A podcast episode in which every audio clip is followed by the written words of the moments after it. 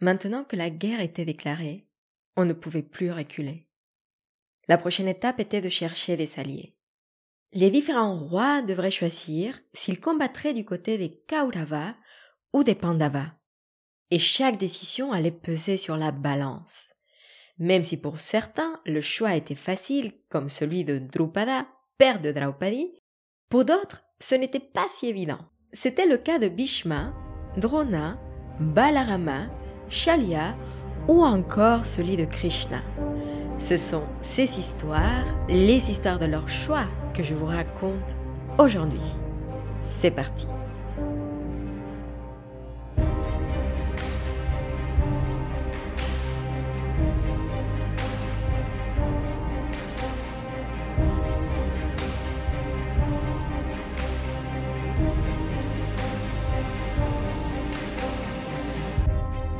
Commençons par Shalia, que je ne vous ai pas encore présenté.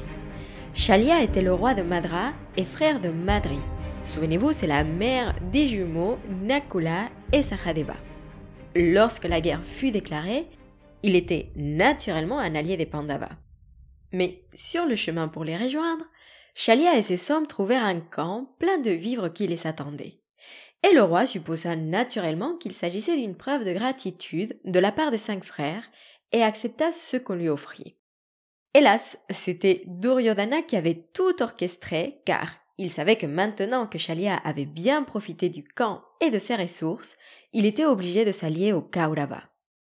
Et quand les Pandavas apprirent cela, ils étaient déçus bien sûr, mais en même temps ils comprirent que la situation dans laquelle ils se trouvaient était délicate.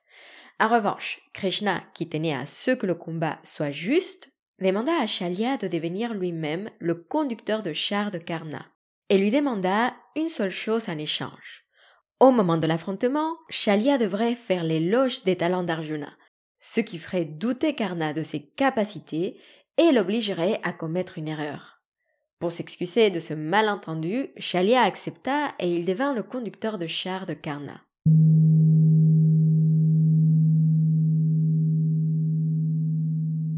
C'est maintenant le tour à Balarama, le frère de Krishna. Il avait toujours été opposé à l'idée de cette confrontation, de toute façon, depuis le début. Et il savait que cela aboutirait à un bain de sang, et par principe, il décida de rester neutre et de partir en pèlerinage pour visiter les lieux sacrés le long de la rivière Saraswati. Une rivière constituée au nord-ouest de l'Inde et qui n'existe plus aujourd'hui. Et alors, c'est là que ça commence à devenir intéressant, parce que le choix de Bhishma et de Drona n'est pas si simple. Après tout, il s'agit des maîtres des Kaurava et des Pandavas. Ils les sont élevés, leur ont tout appris, et a priori, ils ne devraient pas être du côté du Adharma, me diriez-vous. Mais voilà que dans ces moments cruciaux, quand un grand événement comme celui-ci arrive, c'est souvent là que les comptes sont soldés. Et c'est le cas de ces deux personnages. Ils avaient un destin à accomplir et ils savaient que cette guerre serait la fin pour tous les deux. Bhishma et Drona apprirent qu'en plus de Draupadi, Drupada avait deux autres enfants, qui avaient pour seule mission de les tuer. Sikandine, qui était née une fille et qui était en bas dans une autre vie, était finalement devenu un homme, et son destin était d'amener à la mort Bhishma dans la bataille. Et Drishtadyumna, jumeau de Draupadi et né du feu, Agni, devait éliminer Drona. Et voilà, les deux grands maîtres ne pouvaient que combattre du côté des Kaurava. Mais eux aussi posèrent leurs conditions. Bhishma ne pouvait pas combattre en même temps que Karna, sinon le combat n'était plus juste. Duryodhana accepta cette condition, ravi d'avoir ses maîtres à ses côtés, et décida de choisir Bhishma pour commander au début de la bataille.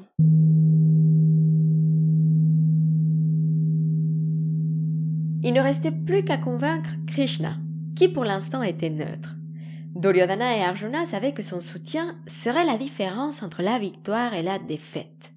Alors, ils partirent tous les deux la même journée pour lui rendre visite et lui demander son soutien. Ils arrivèrent pendant la nuit. Duryodhana se dépêcha pour arriver le premier dans la chambre de Krishna, mais il faut dire que notre cher Krishna dormait à ce moment-là.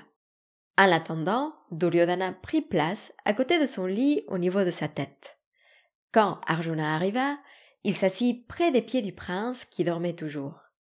Quand Krishna se réveilla, ceux-ci se posèrent sur Arjuna en premier. Et bien sûr, c'est là que les deux commencèrent leur éloge et présentèrent leur cas. Et pour Krishna, le choix était simple. Puisque Duryodhana était arrivé le premier, mais que Krishna avait vu Arjuna le premier au moment du réveil, il décida qu'il allait soutenir tous les deux, tout simplement dans la bataille. Et il leur proposa la chose suivante. L'un d'entre eux aurait son armée, ses guerriers, qui étaient des milliers et qui étaient parmi les plus doués et féroces de tous les royaumes. L'autre aurait son soutien personnel, mais il poserait de côté ses armes et ne combattrait pas. Et Arjuna, qui était le plus jeune de tous les deux, choisit un premier et sans hésiter choisit Krishna. Et Duryodhana, vous pouvez l'imaginer, hein, il était ravi et pensait avoir emporté le plus gros lot. Et oui, il avait gagné non seulement une armée avec des milliers d'hommes et des ressources extraordinaires, mais en plus Krishna ne combattrait pas. C'était merveilleux pour lui. Et alors le compte final était le suivant. Les Kauravas comptaient avec les ressources de onze armées, et les Pandavas n'avaient que sept. Notons que la somme des deux fait dix-huit, ce qui n'est pas une coïncidence. Lorsque Duryodhana quitta le palais de Krishna, ce dernier demanda à Arjuna de lui expliquer son choix. Et pour le guerrier Pandava, le choix avait été simple. La seule présence de son ami Krishna était suffisante pour le rassurer, et la seule chose qu'il voulait, c'était de l'avoir à ses côtés au moment de la bataille. Arjuna demanda donc à Krishna de lui faire l'honneur de devenir son conducteur de char, et Krishna était ravi. Et sur cette histoire, j'ai trouvé une interprétation très intéressante qui nous explique que le choix d'Arjuna va se porter sur ce qui est symbole du non manifesté ou de la spiritualité parce qu'il a choisi Krishna, alors que Duryodhana choisit le monde manifesté ou le matériel. Et voilà, dans tous les cas, les armées étaient maintenant définies. La guerre s'approchait à grands pas et à la veille de la bataille, Arjuna décida de se rendre dans le champ où allait se livrer cette guerre. Ce qu'il ne savait pas, c'est que, juste à ce moment-là, une crise existentielle allait se présenter. C'est cette crise, ce dilemme qui nous raconte la Bhagavad Gita que nous aborderons lors du prochain épisode. Et avant de s'attaquer à ce texte incroyable de la philosophie du yoga, je voulais vous parler de l'absence de drame l'absence d'événements. Parce que, pour l'instant, vous aurez remarqué que la grande histoire du Mahabharata est pleine de rebondissements. On a l'impression qu'il n'y a jamais de calme, jamais de paix. Et c'est vrai que dans ces histoires, et c'est vrai que dans ces grandes histoires, c'est souvent comme ça. Et c'est bien normal parce que sans ça, il n'y aurait pas d'histoire en fait. Mais bon, tout ça pour vous dire que l'autre jour, j'écoutais un épisode de A Little Happier, un podcast de Gretchen Rubin, qui a écrit Opération Bonheur et c'est l'épisode du 10 janvier si vous avez envie de l'écouter. Et dans cet épisode, elle parlait justement du cas de Sherlock Holmes où le détective avait pu résoudre un crime parce que le chien n'avait pas aboyé. Dans ce petit épisode, Gretchen analysait l'absence de l'aboiement et nous disait que parfois c'est précisément dans l'absence des choses que notre bonheur se trouve. L'absence d'un appel au milieu de la nuit, le non-incident dans nos vies nous donne une opportunité d'apprécier ce que nous savons finalement.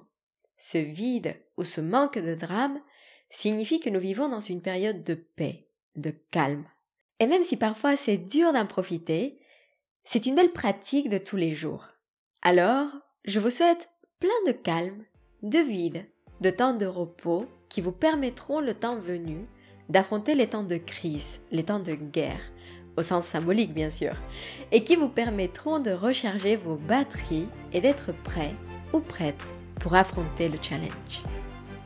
Je vous souhaite une très belle journée ou une bonne soirée et vous dis à très bientôt.